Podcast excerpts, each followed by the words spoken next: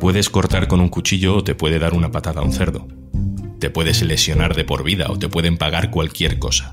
Ser trabajador de la industria cárnica en España es enfrentarte a un lobby poderoso y protegido desde Bruselas.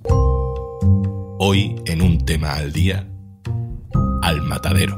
Un tema al día con Juan Luis Sánchez, el podcast de eldiario.es. Una cosa antes de empezar. Este podcast cuenta con el apoyo de Podimo. Gracias a los suscriptores de Podimo puedes disfrutar de este programa de forma gratuita. Sobre de bacon en lonchas, 1,95€. Paquete de 120 gramos en taquitos para acompañar cualquier plato, 2,20. 100 gramos de jamón york, cortado finito para el sándwich del niño, 1,35. Están en la rutina diaria de la compra de casi todas las familias, no solo en España. Son productos derivados del cerdo tan asequibles a cualquier bolsillo que triunfan en supermercados de toda Europa.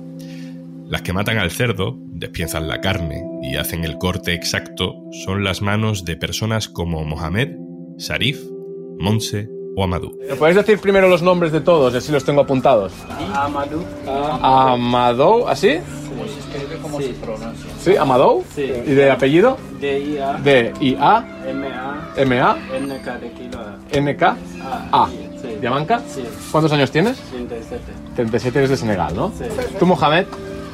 Son trabajadores de la industria porcina, trabajan en mataderos y lo hacen en condiciones casi de esclavitud, aunque sus empresas reciben grandes subvenciones de la Unión Europea. Ha hablado con ellos nuestro compañero Paul Pareja, que ha participado en una investigación internacional de Lighthouse Reports junto a The Guardian y La Marea. Hola Paul. Hola, Juan Lu. que estás trabajando y tienes que trabajar y callar. Estás obligado a venir los sábados, te viene. Imagínate, de las 6 de la mañana.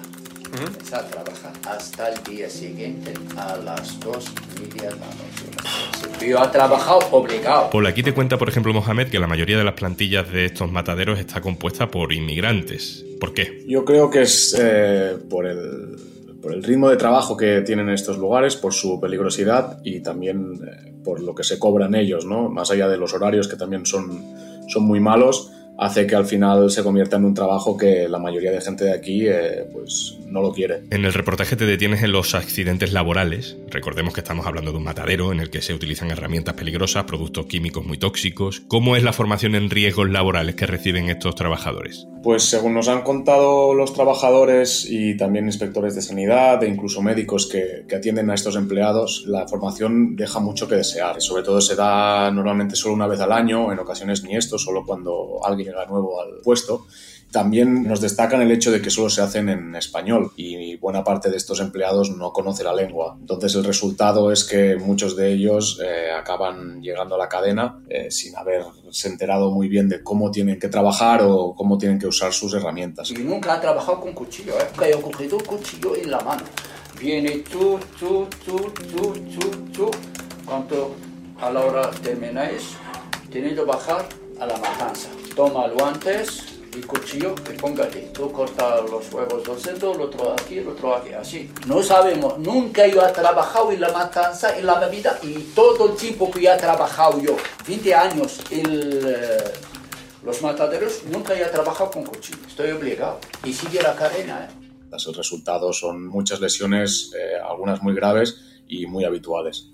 Estamos hablando de cortes profundos y desgracias de ese tipo, ¿no? Sí, cortes muy profundos. Eh, un médico nos hablaba de, de un tipo de tendinitis eh, muy, muy, muy, muy severa que me decía que solo los había visto en, en, migrantes que trabajan en los mataderos. Y luego también tanto el inspector sanitario como, como los trabajadores, como este médico, nos hablaban de, de policontusiones que recibían los trabajadores de, los propios cerdos, porque los eh, cortaban eh, antes de que les hubiesen sedado del todo y el cerdo pues reacciona y les acaba golpeando a estos trabajadores de los mataderos.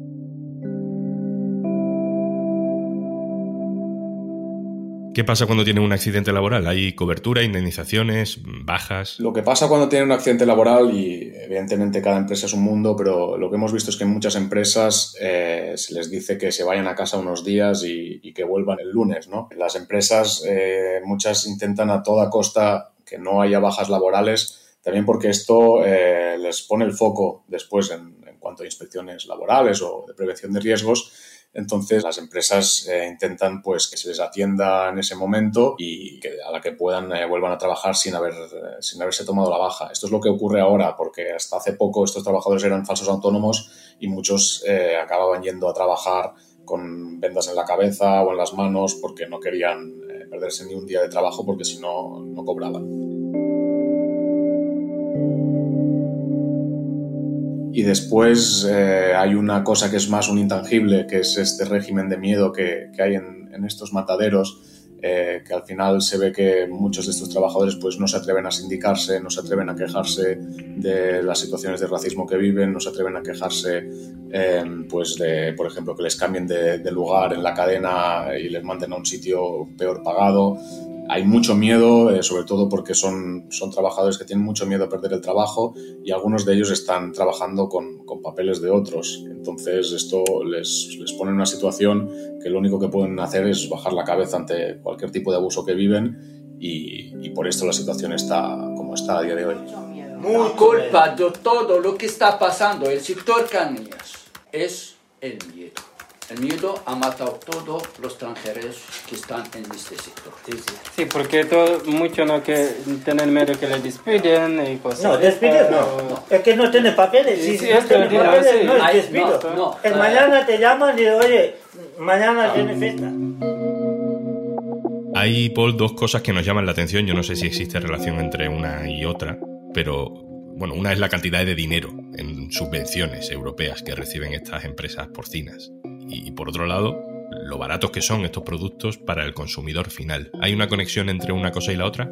Está directamente relacionado. Si estas empresas no recibieran tanto dinero, eh, estamos hablando de que solo en 2020 eh, las empresas del sector porcino recibieron 32 millones de euros de la Unión Europea, pero es que hay muchas más subvenciones, eh, las granjas también reciben subvenciones, el pienso que comen los cerdos también recibe subvenciones, e incluso también recibieron una, una ayuda extra por el COVID. Y está directamente relacionado porque si no, la carne de cerdo sería mucho más cara. Se calcula ahora mismo que el 55% de, del precio del cerdo o cualquier producto del cerdo que encontremos en el supermercado está subvencionado, es decir, lo estamos pagando entre todos. Incluso cualquier vegetariano eh, al final está pagando eh, esta parte de, los productos porcinos que llegan al supermercado. Cuéntanos un poco más sobre esa investigación internacional en la que has participado. Eh, ¿Cómo habéis trabajado este tema? Eh, en esta investigación hemos trabajado aproximadamente unas 10 personas. Eh, lo hemos hecho con la entidad holandesa Lighthouse Reports, pero también con periodistas de La Marea, eh, de la entidad Por Causa y también de, Guardian.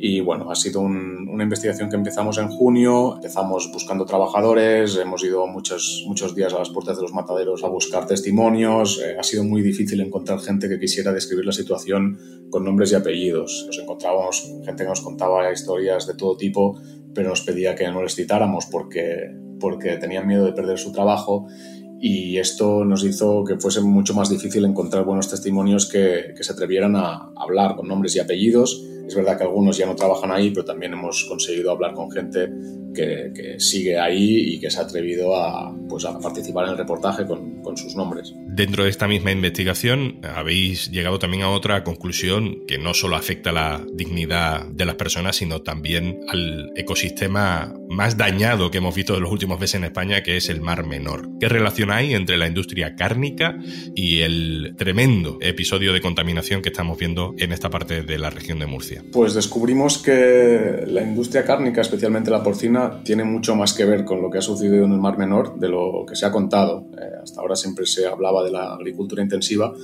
y descubrimos que las granjas de cerdo eh, son responsables aproximadamente del 20% de la contaminación del agua del Mar Menor, aunque estos cálculos son muy conservadores, eh, algunas fuentes nos decían que podría ser el doble y, vimos que, sorprendentemente nadie había hablado de ellos y, que se habían pasado un poco de rositas eh, cuando hemos descubierto que, la mayoría de estas granjas intensivas eh, no conservan bien sus purines, eh, que son una mezcla de heces, orina y restos de comida que generan los cerdos, y cómo estos purines eh, se filtran en las aguas subterráneas que acaban directamente en el Mar Menor.